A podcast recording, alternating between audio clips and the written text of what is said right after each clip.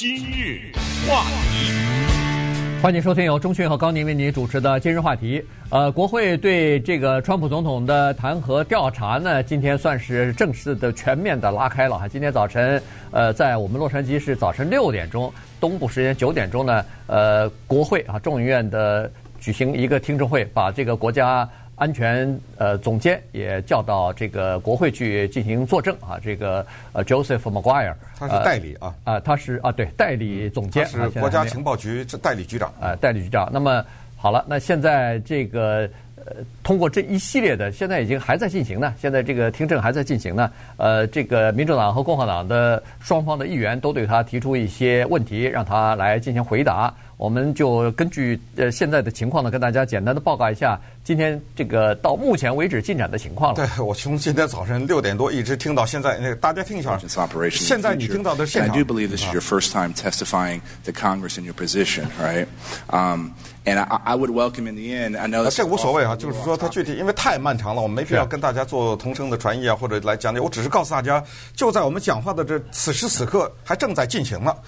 我早晨听的听到，真的是我觉得每一次听证了，因为现在两党太对立了，你知道吧？所以每一次听证听的是那么的难过，也就是说，呃，听着是那么的分裂。我告诉你，举个例子，告诉你怎么分裂。像 民主党人在情报委员会，那要是问 Joseph McGuire 问的问题。那都是基本上，只要你的回答稍微不如我的意，我根本就打断你。对，当然他的打断呢是有原因的，因为他每个人只有这点时间，他这个表在走，所以他不断的打断他。这个人刚一张口没说到那，不不不，我我不是我，请你回答这个问题，就啪啪啪啪啪的打断他，就问他，逼着他问什么？就是说，你当得到了这个讯息，说有人举报的时候，你为什么第一个去的地方是白宫？嗯，呃，他说不是，你们不知道，因为不不不。你为什么第一个地方去的白宫？不是你要理解，不不不，我只是问你一个时间的问题。你是不是先去的白宫，后去的司法部？不是，这里面有两部分，不，你知道，就是这个，就我听了这部分啊，往死里就是逼他这个东西。反过来呢，共和党人就是说，哎呀，说对不起了啊，我先向你说声道歉，哎，让你受这种折磨。真的是，我们这个委员会居然有人。想把你这个曾，他是美国的海军陆战队，就是特种兵啊。对，他是特种兵。他虽然现在年纪大了，曾经做过特种兵，多做很多年。他说：“今天这个委员会就是想把你塑造成一个不诚实的人，要把你塑造成一个撒谎的人，把你塑造成一个没有道德的什么。”我向你道歉。这个听证是这么一个情况。然后过过了一会儿，那个民主党人说：“谁说他是撒谎了？”谁说他是不道德了？我们没这个意思，你知道？就是整个就是在这个过程当中呢，就是纠缠一些法律问题，纠缠一些具体的问题，说来说去就是那通电话。呃，对，这通电话呢，十二个人听到，可是举报的这个人没有听到。但是问题就在这儿，举报的这个人是听别人说的，听那个十二人当中的其中几个人，不知道是谁啊？但是肯定不是一个，他说是几个人。对。而且都是一致的，说的都是一致。说关键的就是可笑的是呢，那几个人胆小鬼，就是那几个人都想举报，但是他们不敢，他们把这个人当枪使了。我们不知道这个人是男的是女的，因为在刚才在听证的时候呢，每次说到这个人的时候，他都用的他都用的女性的这个，他是用的 he or she，对，他就是这么说，或者是男的，或者是女的，到现在没录，但是你知道吗？这些人我相信他可能知道。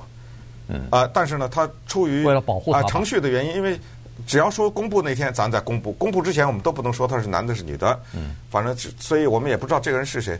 显然就是这些人呢，把这个情报告诉了这个人，这个人去举报，等于这个人当枪使了，被他们，就这意思吗。Whistleblower，这个是美国这个司法体制，尤其是情报系统当中，我一一开始。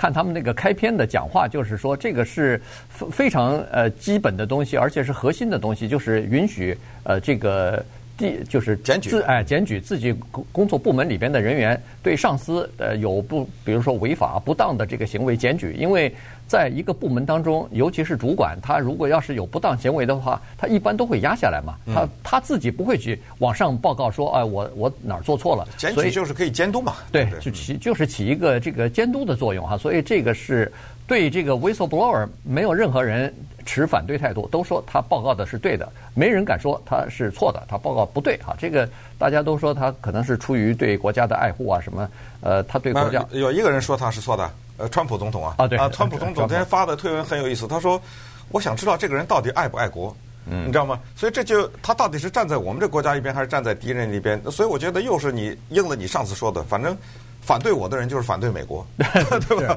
是这意思。但是在你听这个听证会上，司法委员会这些国会议员都说，这个 whistleblower 他对美国的热爱超过川普总统对美国的热爱。你看，呃，完全是对立的这种民主党啊，这是民主党的议员，他这么说，呃。”但是呢，这个 whistleblower 他在他的这个 complaint，就是他的呃检举的或者是投诉的这个报告当中呢，呃，他是说了，他他自己认为，你看得出来是他是对川普总统不满意的，所以他才举报嘛。他认为这个行动是呃，就是说利用了自己的职权，手中的职权就是总统，美国总统这个权力，呃，促使乌克兰来调查。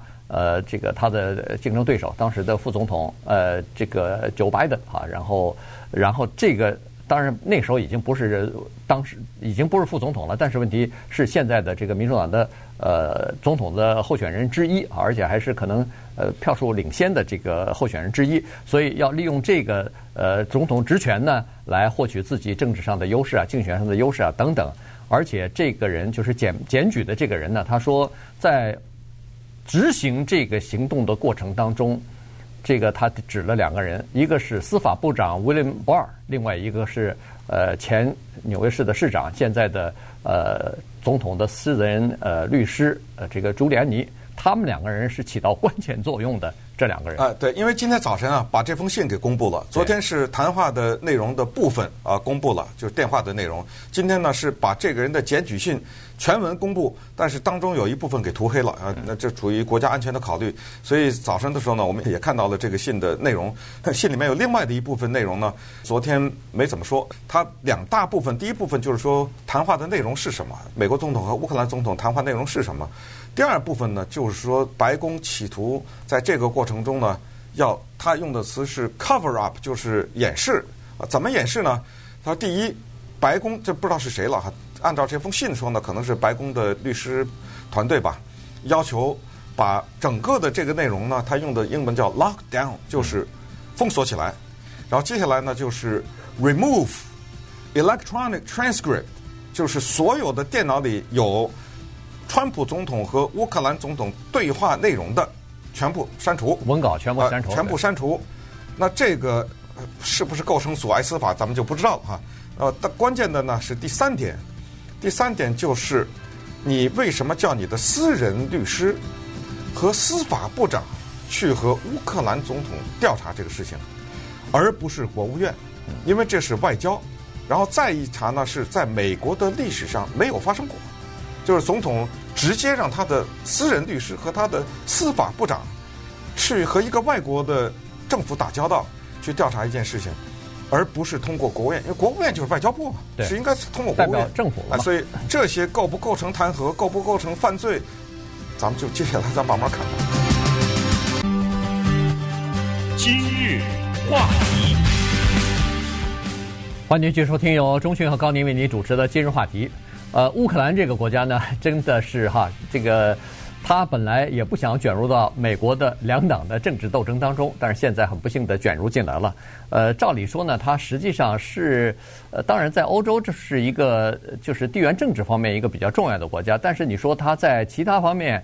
有什么特别重要的引起国际社会关注的？大概也就是二零一四年，这个俄罗斯占占领它那个克里米亚半岛啊，因为那是一个呃军事港口啊，所以这是呃俄俄罗斯的一个非常重要的出海口，它不可以呃不不占领。从战略的角度来讲，因为原来在苏联期间，乌克兰是他们的加盟共和国呢，这个克里米亚就算是他们的这个地方了。那现在乌克兰呃独立出来以后呢，呃就是。这个地方呢，一直就被苏联的军队啊，就被现在的俄罗斯的军队所占领。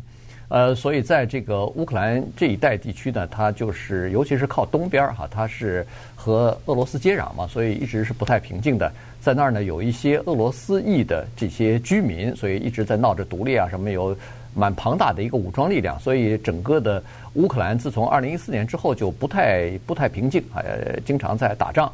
那么现在呢，这个。呃，泽连斯基啊，新的总统上任之后，他首要的外交任务大概就是两点。第一点就是希望和俄罗斯进行谈判啊，能够达成一个和平谈判，最后停火。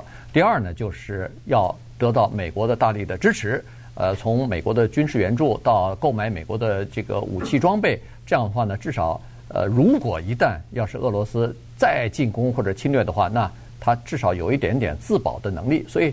他实际上就是处在这样的一个位置上。对，泽连斯基啊，挺有意思的。他英文还不错呢，也就是说，他的英文可以和川普总统坐下来面对面回答记者问。你想，万一人家什么一个记者提了个问题，他没听懂，就说，呃，所以我们听一下他的英文哈。这是昨天他和川普总统呢一起接受记者提问的时候说的。It's a great pleasure to me to be here, and it's better to be on TV than by phone. Yeah.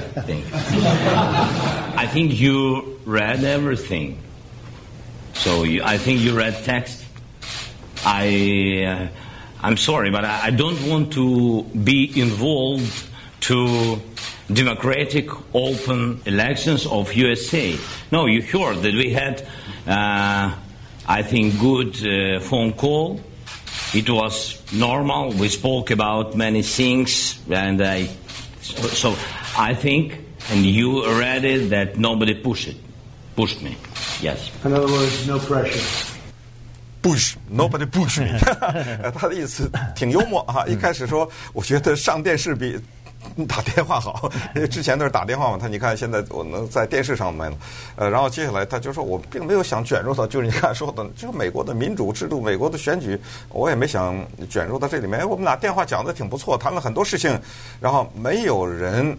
逼我，没有人威胁我，没有人给我施加压力吧？大概就 nobody push me 啊啊，大概就是这个意思。所以，当然接下来可能跟他也就没什么关系了。就是美国再怎么弹劾，再怎么调查，他也第一他不会配合嘛，对不对？呃，第二也跟他说不上了。接下来就是美国自己司法程序，就是总统在电话里所说的话，以及呃后来指使他身边的人做这些事情，是不是有？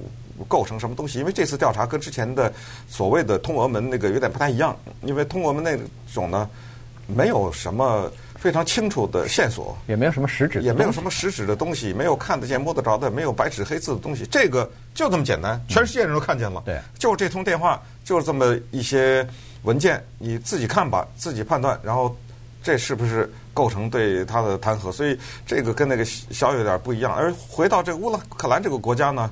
他也挺倒霉的，因为他这个时候就是这样，你换了谁，他整个的国家政策给之前的总统亲普廷，嗯，对吧？对，呃，所以亚努科维奇，亚努科维奇，呃，最后被老百姓给弄下去了，因为他这是民主选举嘛，对不对？现在这个呃，科辛斯，呃，这现在泽连斯基啊，这个泽连斯基呢，他是亲美，嗯，向美国要钱，那么所以呢，川普总统说我可以给你提供就是反坦克导弹嘛。但是，请你帮我个忙。所以 你说这个事儿闹的，而且而且这个里头呢，就是就是看你怎么解读了。这个川普总统呢，他在跟这个泽连斯基啊，乌鲁呃乌克兰总统打电话之前，不是有一个昨天你说的三三亿九千万的一个军事援助嘛？啊，他是告诉白宫说，咱们先不给，先后一个星星期跟他谈完以后，那当然这个有民主党人认为说，这就是你就拿这个威胁他吧。你说我停了这个军事援助。你迫切希望军事援助，那我现在暂停，你要答应我的条件，我才给你。啊，注意，在整个的不管是文字还是电话的沟通当中呢，川普还没有傻到说把这句话说出来。没有，对对，他只是对方说我要买这个，他说请你帮我这个忙。呃，至于里面的有什么关系，你自己理解吧。对对对。但后来他也放行了。那当然，川普说我他也有理由，他说我。把这个暂停一下呢，并不是作为一个谈判的，或者是作为一个这个 leverage，作为一个杠杆，说是呃你必须要答应我这个，我才能给你这个，作为一个交换的条件吧。他说我是主要是向欧洲施加一些压力。欧洲的这些人，他不是又说马克龙，又说这个德国嘛，哎，默克尔嘛，说他们光说不练，光说是支持乌克兰对抗俄罗斯，但是怎么不拿点实际行动出来呢？我是想让这些国家也掏点钱出来，这样的话呢，我们大家一起来帮助乌克兰来抵抗呃俄罗斯。因为你如果看地图的话，你就知道，呃，这个乌克兰和白俄罗斯刚好就是呃俄罗斯进入到欧洲的这个。最大的呃屏障了，非常重要的哎哎隔就是把这个欧洲大陆和俄罗斯隔开，就靠这两个国家了。所以呃，尤其是乌克兰更大一点哈，所以呃，这个在地缘政治方面当然是非常重要的一环了。对，当然最后呢，还是说到美国和俄罗斯的问题，因为过去大家都听过听说过叫做八大国会，嗯，叫 G8，现在呢变成 G7。那是因为俄罗斯那时候不是吞并克里米亚嘛，所以被这个八大国给赶出去了，所以就剩七大国，而且还有对他经济制裁。